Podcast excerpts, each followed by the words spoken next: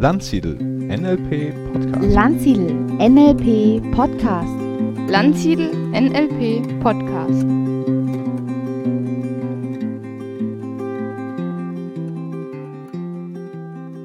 Herzlich willkommen, liebe Hörerinnen und Hörer, zum Landsiedel NLP Podcast. Heute geht es um das Thema Werte. Du hörst nun als erstes eine Geschichte aus der Practitioner-Ausbildung, die den Teilnehmern und dir deine Werte näher bringen kann.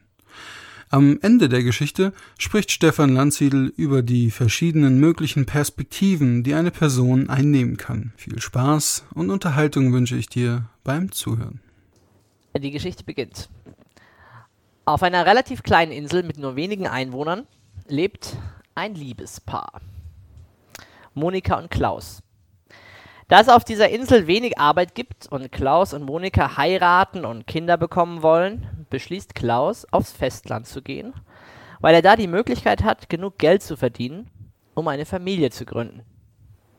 Monika wird in der Zeit auf der Insel verbleiben und warten und später dann, wenn Klaus eine Lebensgrundlage geschaffen hat, nachkommen. Gesagt, getan. Nach einem Dreivierteljahr hat Klaus auf dem Festland mit Erfolg eine Wohnung und die Lebensgrundlage geschaffen, sodass Monika nachkommen kann. Er benachrichtigt sie, dass es jetzt soweit ist und bittet sie, zu ihm aufs Festland zu kommen. Gerade an diesem Tag gibt es ein riesiges Unwetter und die kleine Insel ist vollständig verwüstet. Dies hat zur Folge, dass alle Boote, die möglicherweise von der Insel zum Festland hätten fahren können, vernichtet worden sind bis auf eines. Dieses eine Boot gehört einem Bootsbesitzer, der schon lange Interesse an Monika hat.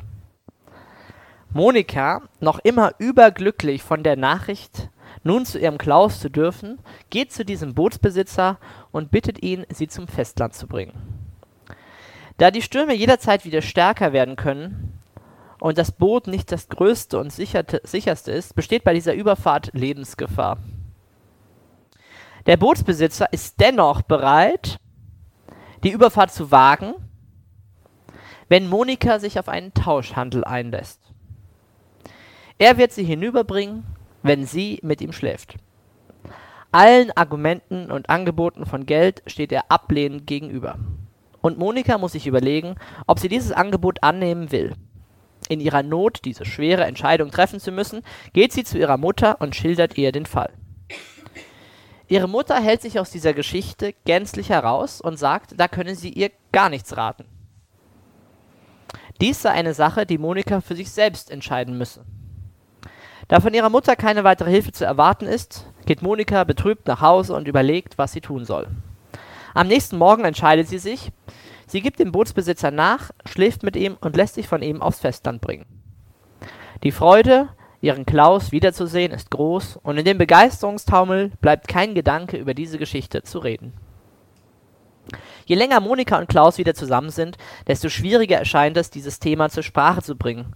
Und so bleibt es erst einmal ungesagt. Nach einem halben Jahr, nach einer wirklichen stürmischen Liebesnacht und einer Situation, wo die Innigkeit und Liebe der beiden klar und unerschütterbar erscheint, gesteht Monika ihm die Umstände, die dazu geführt haben, dass sie an Land kommen konnte. Klaus ist entrüstet ob dieses Vertrauensbruchs und des Betrugs und wirft Monika kurzerhand aus der Wohnung. Er packt ihr eine kleine Tasche und stellt sie vor die Tür. Monika versucht ihn noch umzustimmen, aber er ist felsenfest von seiner Meinung überzeugt und lässt sich überhaupt nicht erweichen. Monika irrt weinend durch die Straßen und trifft Manfred, einen Freund von Klaus. Manfred ist erschüttert und tief berührt von dieser Geschichte und auch von Monikas Kummer. Er nimmt Monika mit zu sich und unterstützt sie in der folgenden Zeit. Aus dieser Freundschaft heraus entwickelt sich eine Liebesbeziehung. Nach vier Monaten treffen sich Manfred und Klaus in einer Kneipe. Und Manfred ist noch immer so verärgert über die Grausamkeit seines Freundes, dass es in einer hitzigen Diskussion zu Handgreiflichkeiten kommt und Manfred Klaus verprügelt. Eure Aufgabe. Stellt eine Prioritätenliste auf, wer am ethischsten gehandelt hat. Wer ist aus eurer Sicht als Team moralisch am höchsten zu bewerten und wessen Handlung war am verwerflichsten. Ihr habt 30 Minuten Zeit, tauscht euch danach über die gemeinsame Entscheidungsfindung aus. Und ihr sollt dann als Kleingruppe ein Ergebnis, also sprich eine Rangfolge präsentieren und auch ein bisschen begründen, wieso ihr glaubt, der und der hat für uns am ethischsten gehandelt. Die Teilnehmer gehen nun in eine Übung.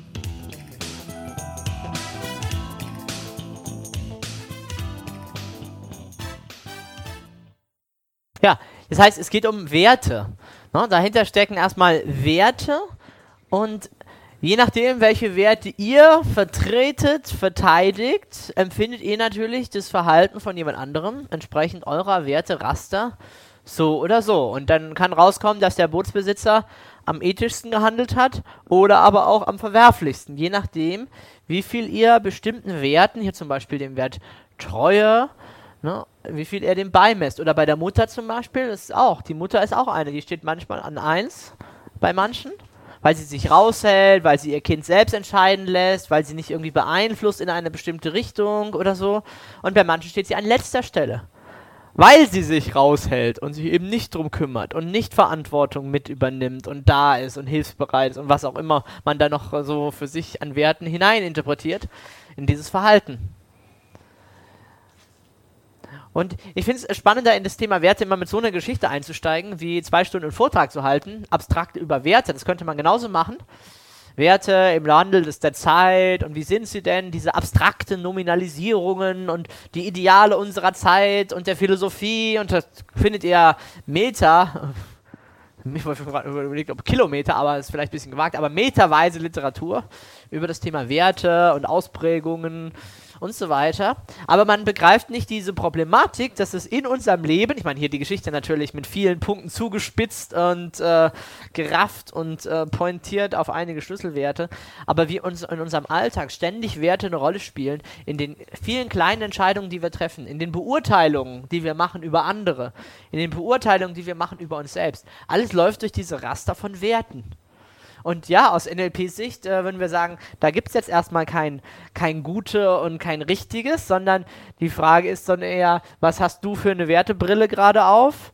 Und wie tolerant, flexibel kannst du denn sein gegenüber anderen? Was natürlich äh, dir trotzdem das Recht einräumt, für dich zu sagen, ich finde das aber besser als das und trotzdem, wenn wir zusammen miteinander arbeiten müssen, dann geht das, weil ich habe meine Landkarte, der hat seine und da müssen wir mal gucken, wie wir da zurechtkommen. Aber es wird schwierig manchmal. Es wird schwierig, wenn die Werte nicht passen. In der Partnerschaft mit Geschäftskollegen. Stellt euch vor, ihr wollt, äh, ihr habt wirklich so ein Ding, dass ihr sagt, ich will meinen Kunden maximalen Nutzen bieten. Und ihr habt so einen Partner, der will halt Profite maximieren oder so. Ne? Ja, und dann diskutiert ihr an manchen Fragen rum. Ne? Wo es darum geht, sind wir da ein bisschen großzügiger oder nicht? Der storniert einer, was machen wir jetzt? Geld zurück oder nicht? Ne? Das sind alles Wertefragen, die letztendlich bei sowas mitschwingen in unserem Leben oder in der Partnerschaft. Was ist uns wichtig? Kinder, Familie, Gemeinsamkeit, Zeit zusammen, Freizeitorientierung oder geht es darum, äh, möglichst großes Haus zu haben, hoher Lebensstandard, was auch immer. Man muss sich nicht ausschließen, aber oft kommt es dann auf solche Dinge äh, drauf an, wo wir halt dann diskutieren und machen. Ne? Es gibt eine ganze Reihe von diesen, von diesen Dilemma-Geschichten, äh, die ja, die sind natürlich immer ein bisschen aus, so, aus dem Kontext zugespitzt auf, eine, auf bestimmte Fragen, aber die bringen es äh, recht klar dann zum Ausdruck, wenn man drüber nachdenkt, okay, äh, wo bin ich da? Ne? Ein ganz berühmtes Dilemma ist zum Beispiel auch das Heinz-Dilemma. Das ist ein Mann, dessen Frau krank ist, ähm, zunächst unheilbar, bis ein Apotheker ein Medikament entwickelt. Und dieses Medikament kann tatsächlich der Frau helfen. Also beschließt der Heinz für seine Frau das Medikament zu besorgen. Er geht zu dem Apotheker und der Apotheker hat 20 Jahre seines Lebens daran geforscht, sein gesamtes Vermögen da reingesteckt in diese Sache und verlangt jetzt für dieses Medikament 30.000 Euro. Und der Heinz hat das Geld nicht dafür Warum auch immer. Das könnte man dramatisch machen. Er hat alles ausgegeben, schon vorher für, die, um für seine Frau alles auszuprobieren. Wie auch immer. Er hat es nicht, er kriegt es nicht zusammen. Die Banken geben ihm nicht das Geld. Krankenkassen auch nicht. Und jetzt die spannende Frage: wenn du Heinz wärst, würdest du das Medikament stehlen. Ne, prallen Werte aufeinander. Ja, ich werte sowas wie irgendwie Ehrlichkeit, Gesetzestreue oder vielleicht auf der anderen Seite der Wert äh, Liebe möglicherweise, je nachdem, was du damit verbindest, um deiner Frau das Leben zu retten. Natürlich extrem, aber da ist dann die Frage. Deswegen war ich früher immer so ein bisschen, wenn ich so die Gebote, diese absoluten Gebote gehört habe, ne? zum Beispiel, du sollst nicht töten oder so, ging in meinem Kopf gleich los und was ist, wenn einer äh, vor meinen Augen äh, meine ganze Familie, meine Kinder gerade am Umbringen ist? Also, hm, ich weiß nicht, ob ich dann nicht äh, mich äh, gewaltsam zur Wehr setzen würde und wenn man das nicht äh, wenn man jetzt kein Profi ist und ich weiß, okay, wo schieße ich daneben, sodass er außer Gefecht ist, aber nicht weitermachen kann, dann weiß ich nicht, ob ich den nicht umbringen würde. Also das ist so, so absolut so eine Aussage ist immer relativ von Kontext von Situation. Wissen wir aus dem Reframing heraus. Ne? Und so ist es auch mit unseren Werten oft, ne? dass die Werte halt auch einen bestimmten Kontext haben, in dem wir sie agieren oder leben. Aber im Allgemeinen sind Werte nicht etwas, was sich von heute auf morgen verändern.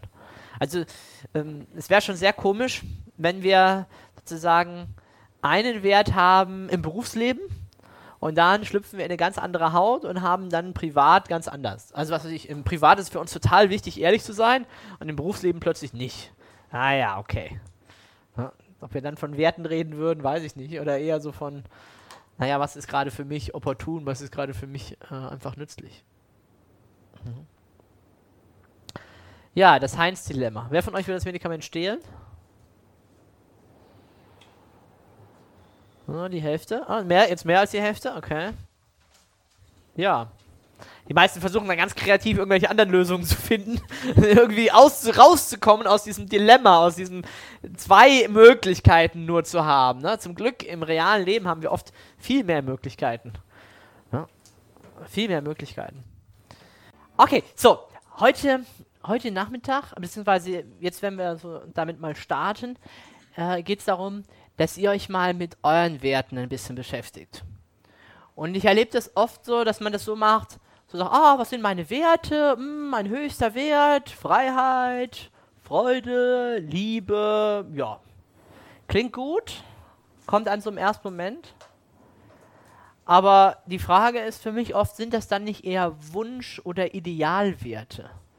Sind das wirklich die Werte, die ich lebe, die in meinem Leben zum Ausdruck kommen? Und es ist ja keine Schande, wenn jemand den Wert Sicherheit hat oder so. Ich finde nur, dass er sich das auch bewusst, bewusst werden sollte. Ja, Habe ich gestern schon mal so gesagt. Äh, ihr, könnt ja, ihr könnt ja eine neue Entscheidung treffen in eurem Leben. Ihr könntet ja sagen, ich kündige meinen Job, ich mache ein anderes Business. Haben ja schon auch einige gemacht. Ne? Hier, ihr seid ja sozusagen von dem einen raus und jetzt mal gucken, was jetzt so als anderes kommt. Aber viele erleben das für sich eher so als bisschen wie eine Zwangsjacke. Ne? Ich kann ja aber doch nicht. Ja, dann frage ich ja, wieso nicht? Ah ja, ich, Kinder, muss ja irgendwie versorgt werden. Oder ein Haus gebaut oder ne, das müsste ich ja alles aufgeben und so. Ah, okay. Also gibt es andere Werte, die diesem Wert von vielleicht Freiheit oder Unabhängigkeit entgegenstehen.